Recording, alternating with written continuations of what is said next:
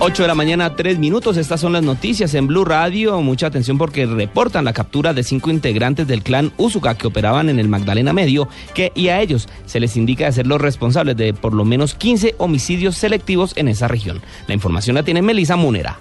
Según el comandante de la policía del Magdalena Medio, coronel John Freddy Santos, los detenidos integrantes del clan Usuga fueron identificados con los alias de Guriguri de 26 años de edad, capturado en el municipio de Girón Santander, alias Samuel de 35 años, detenido en la zona urbana de Puerto Buche, junto con alias Yomemato de 45, alias Eduard de 18, capturado en el Carmen de Chucurí, y alias El Gordo, sorprendido en el Parque San Pío del barrio Cabecera del Llano en Bucaramanga. Ellos serían los responsables de por lo menos 15 homicidios en esta región del país. Se logró dar captura a cinco integrantes de una banda delincuencial que estaba al servicio del clan Úsuga, a los cuales se dedicaban al tema del sicariato, al movimiento de estupefacientes específicamente. Los capturados fueron presentados ante un juez de garantía del puerto petrolero, donde se allanaron a los cargos por lo que fueron enviados al centro carcelario sin beneficio de descarcelación. Desde Barranca Meja, Santander, Daniel Pedraza Mantilla, Blue Radio. Daniel, muchas gracias. Y defensores de derechos humanos en norte de Santander alertan sobre el aumento de casos de desaparición y desplazamiento forzado en Cúcuta por amenazas de grupos delincuenciales. La información la tiene Juliet Cano. Enrique Pertús, defensor de derechos humanos, manifestó que aumentaron los casos de desplazamiento y desaparición forzada en Cúcuta y en Ocaña en los últimos meses.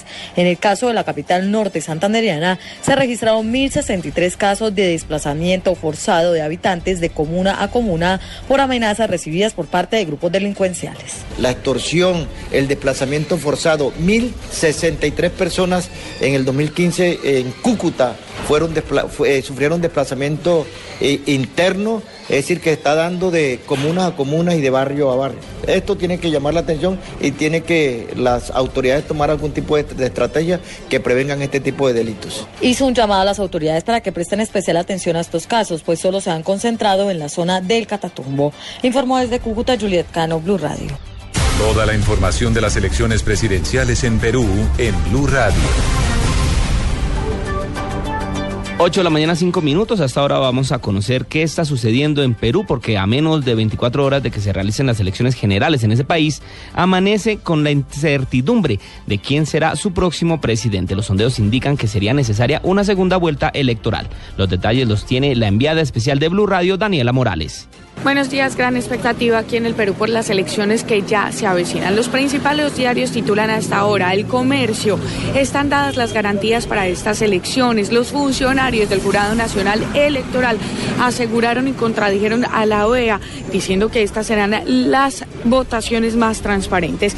El diario Expreso hace un balance de lo que se gastaron todos los partidos en las campañas, cerca de 40 millones de soles.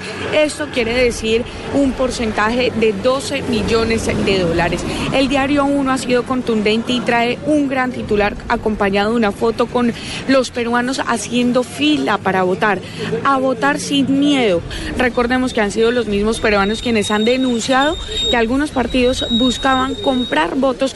Sin embargo, en este momento pues ya se han desplegado grandes operativos acá, se ha llevado a cabo toda la misión de observadores para que no se presente ninguna irregularidad. Desde Lima, Perú, Daniela Morales, Blue Radio. Daniela, gracias. Y fue detenido hace pocas horas en Bélgica un sexto sospechoso por los ataques terroristas del 22 de marzo en Bruselas. La información la tiene Malena Estupiñán. Así es, Miguel, se trata de Bilal El Bakouki, un bruselense que estuvo en la cárcel por formar parte de un grupo pro-yihadista. En 2012 fue a Siria para luchar en Alepo, donde perdió una pierna, y en diciembre de 2013 regresó a Bélgica. Esta sexta persona fue detenida a lo largo de las operaciones antiterroristas llevadas a cabo el viernes en Bruselas. Las operaciones saldaron con el arresto de, entre otros, el prófugo del 13 de noviembre, Mohamed Abrini, y Osama Krayem, alias Naim Al-Ahmed según lo informó hoy la cadena pública flamenca BRT. La Fiscalía Federal belga informó en una rueda de prensa a última hora del viernes sobre la detención de cinco personas en el ámbito de la investigación de los atentados de Bruselas del 22 de marzo.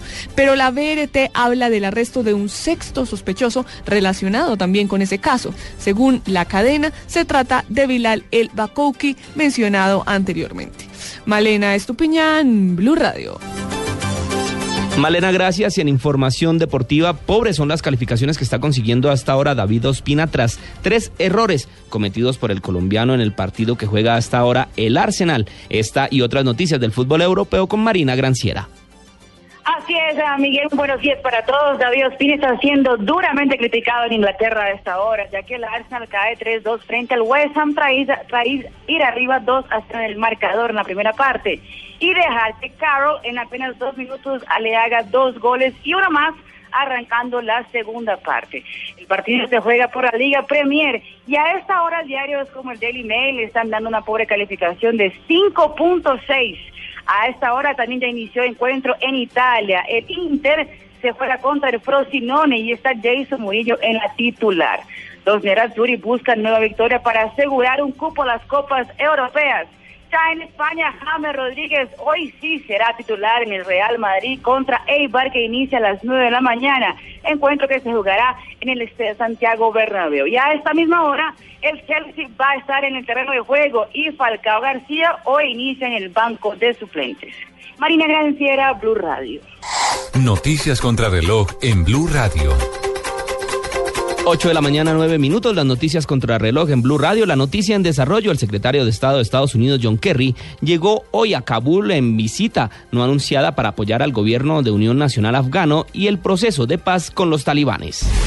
La cifra, al menos 20 soldados de las fuerzas progubernamentales murieron eh, hace pocas horas en una emboscada tendida por combatientes de Al Qaeda en el sur de Yemen, donde la red yihadista está muy activa según una fuente militar. Y quedamos atentos al sismo de 5,2 grados de magnitud en la escala abierta de Richter que se registró hoy en la zona fronteriza entre Ecuador y Perú y otro de 4,8 grados en la provincia amazónica de Moronga, en Santiago, sin que hasta el momento se, hayan informado, se haya informado acerca de víctimas o de daños materiales.